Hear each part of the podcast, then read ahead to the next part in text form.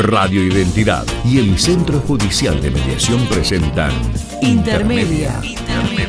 Un espacio con toda la información acerca de dónde, y cómo resolver tus conflictos judiciales de manera rápida. económica y confidencial.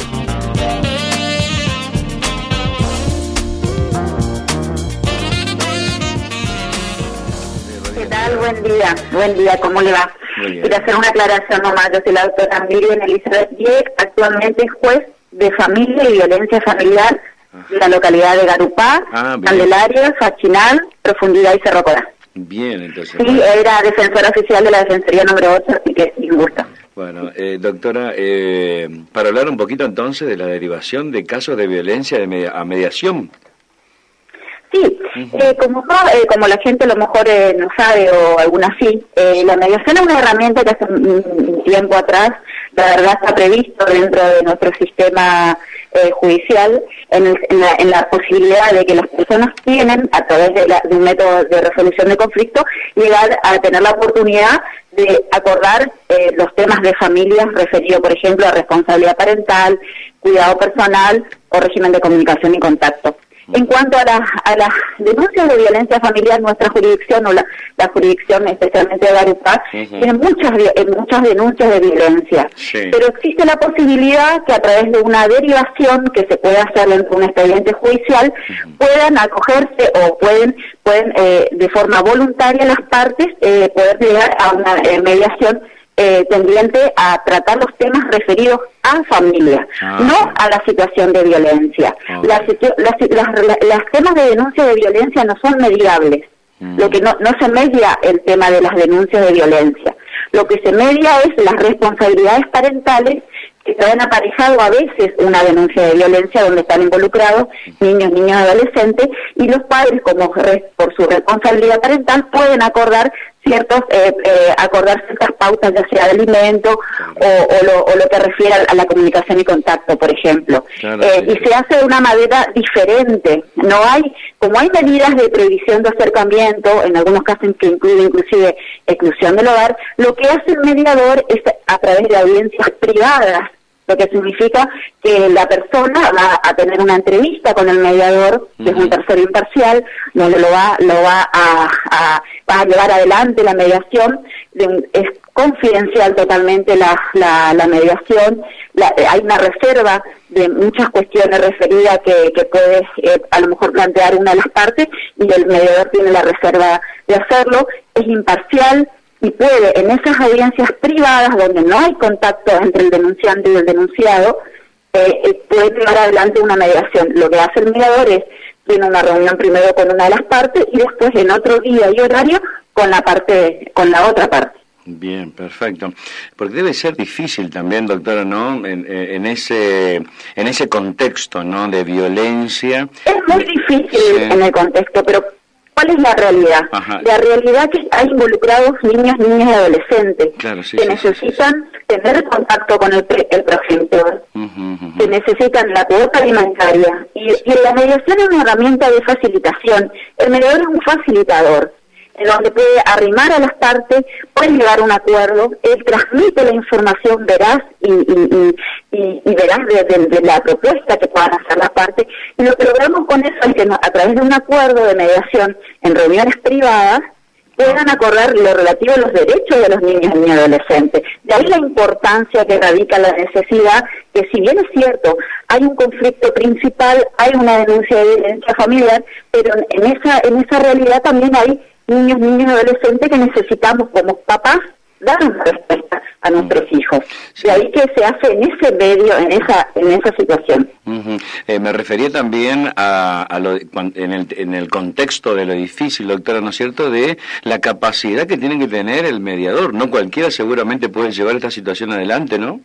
No cualquiera puede dar, porque el tema es el siguiente, la persona cuando va a una instancia de mediación, primero que viene de una crisis anterior Sí. y necesita tener un acompañamiento sí o sí de contención psicológica, que nosotros ordenamos en todas las medidas de, de violencia familiar e instamos a las partes al tratamiento psicológico.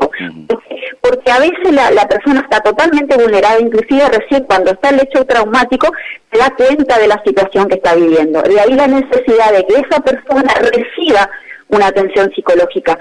El Centro Judicial de Mediación tiene un gabinete, tiene un de seguimiento que en casos complejos pueden hacer un seguimiento a esas situaciones de, mediaciones o acuerdos previsorios que a veces se hacen en un marco previsorio para poder hacer una contención, un seguimiento a la familia, a ver si hay una respuesta en cuanto a las pautas que están acordando. Así que eso está bien, está bueno. ¿Y, el tiempo que, que, se tiene que tener, digamos, en este aspecto, doctora? Porque ¿Cómo, cómo? Eh, el tiempo, digo, ¿no es cierto?, para llegar a esta, eh, a esta instancia de mediación. Digo porque usted nos comentaba primero que hay una, una reunión previa con este, la persona. Hay una, una entrevista previa donde. No es una reunión, hay una, entrevista, previa, sí, hay una entrevista previa donde que hace el mediador, le, le, da las pautas, cuál es el marco donde se va a desarrollar esta, esta, esta mediación, la, le, le, dice cuáles los requisitos, es totalmente voluntario. Ahí la persona decide o no si quiere ir a una instancia de mediación. Es confidencial, donde eh, el tercer el tercer imparcial, que es el mediador, les refiere justamente en la entrevista cuáles son las características que va a tener la obligatoriedad, la voluntariedad que se transforma en toda la instancia de mediación. En cualquier momento la persona si considera que ese no es el espacio donde puede llevar adelante la, la mediación, lo puede desistir en cualquier instancia del periodo de mediación. Esa eh, es, la primera explicación que se le hace en la entrevista, donde se le toman los datos. Inclusive, le digo más, hasta el mediador puede evaluar ante, ante la entrevista que a lo mejor no es mediable las situaciones que están, que están referidas. ¿Por qué? Porque a veces la voluntad de las partes en ese momento no es apropiado o no tiene las características que se necesita para poder llevar adelante un proceso de mediación. Está bien, está bien, está bien. Eh, doctora, ¿cuántos casos de estos ya se ha atendido? ¿Tiene referencia? Y la verdad que estamos, estamos eh, en, la verdad que en pocos casos, no hay una, eh, la mayoría en, en, la derivación estamos hablando, ¿eh? en la derivación. Claro, Por lo general, lo que en la derivación que se hace en un expediente. Claro, en la derivación que se hace en un expediente, eso es poco, pero en lo que se refiere al asesoramiento que le brindan los abogados particulares y los las defensorías oficiales a los patrocinantes, muchos casos. La verdad que es constante.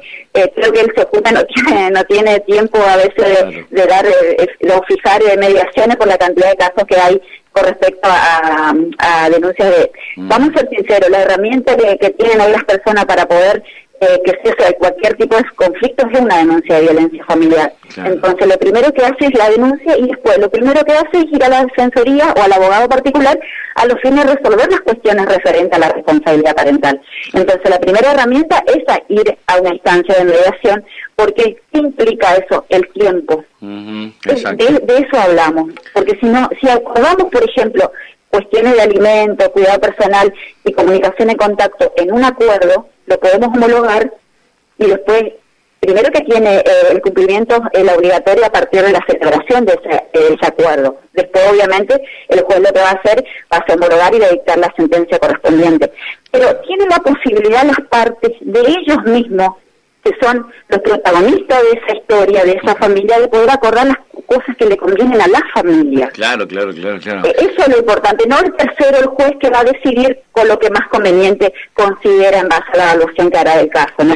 Es el protagonismo que tiene diferente y que implica que en realidad en vez de hacer tres, cuatro juicios o cuatro demandas, podrá en un acuerdo tomar todos los, eh, tocar los temas referentes a su responsabilidad parental. De ahí la importancia de la mediación en este proceso. La agresión, eh, por un lado, judicializada y lo otro es eh, en un corto claro, tiempo. Eso va por otra vía. Le digo más, lo que hace, lo que siempre hace el mediador o el FEJUME es solicitar las, la copia de la resolución para poder ver cuáles son las pautas que tiene, cuáles son el periodo que tiene de, de previsión de acercamiento, de eso se trata. Porque a veces le comento, las personas esperan que, que se la que se cumple la medida por lo menos seis meses o tres meses y después recién van a una instancia de mediación de una reunión conjunta. Porque la herramienta que tiene dentro del proceso es a través de dos reuniones. Podemos optar por la reunión privada y podemos optar por la reunión conjunta. Ahora bien, cuando hay una denuncia de violencia y una medida vigente, no se puede bajo ningún concepto llevar adelante una reunión conjunta de mediación. Totalmente, totalmente. Doctora, eh, muy clara en los conceptos muchísimas gracias por esta... Eh, no, sé si quiere agregar algo más. Eh, hoy me quedó una pequeña duda de cómo este, una persona, ¿no es cierto?, que está en este terreno de saber cómo judicializar, judicializar, perdón, una parte de lo que es la parte de, violencia y la otra parte en el SEJUME, cómo tiene que hacer primero. Primero tiene que hacer la denuncia correspondiente y de ahí en más eh, los procesos. No, no, no. El tema es así. Eh, una persona víctima de, vamos a quedar claro porque la verdad es algo muy, un tema muy sensible. Sí, sí, muy sensible, exactamente. Eh, muy sensible y de mucho cuidado. De ahí que los operadores de derecho que tenemos que tener la precaución de, en todas las partes del proceso, ya sea en una denuncia de violencia como en un proceso de mediación. La persona puede hacer una denuncia de, por violencia familiar en la comisaría de la mujer, en la comisaría más próxima a su domicilio, en el juzgado de paz, en el juzgado de violencia familiar, en la, en la Secretaría de Acceso a la Justicia, en todos los organismos que pueda recibir una denuncia en cualquier momento que considere oportuno. Eso es una cosa. Una vez que se hace la denuncia, esa denuncia se, se remite al juzgado competente y el juez va a dictar las resoluciones que corresponde a las medidas o, a, veces se hace una evaluación de la situación familiar. No, no pronto se hacen las medidas. A veces hay que evaluar porque a veces lamentablemente no es muy clara la denuncia y está referida a la vulnerabilidad que tiene la persona. Hace la denuncia, eso va por una vía, se, se se va, entra al juzgado, el juez puede dictar las medidas que considera pertinentes y cuando se trata, en la misma denuncia se desprende que hay situaciones de niños y adolescentes, porque por lo general a veces piden eh, alimentos en un contexto de violencia familiar. Entonces se le hace, se le, en, un, en un párrafo que nosotros lo, tenemos mucho cuidado en hacerle saber al denunciante, se le hace saber las opciones que tiene, que podrá ser asesorado por su abogado particular o defensoría oficial y recurrir eh, con respecto al asesoramiento de responsabilidad parental. Ahí la defensoría o el abogado particular inicia el proceso de mediación a través de un formulario que lo puede presentar en, directamente con patrocinio letrado en el SEJUME, y ellos son los encargados de hacer el seguimiento de, esa, de ese caso y hacer las entrevistas correspondientes, o en el caso judicial nosotros, en, en, el caso de lo que es la jurisdicción de Barupá y Candelaria, y zona de influencia, es a través de una providencia que se le hacemos saber a las partes que podrán recurrir al proceso de mediación. Perfecto, perfecto. Bueno, muy claro.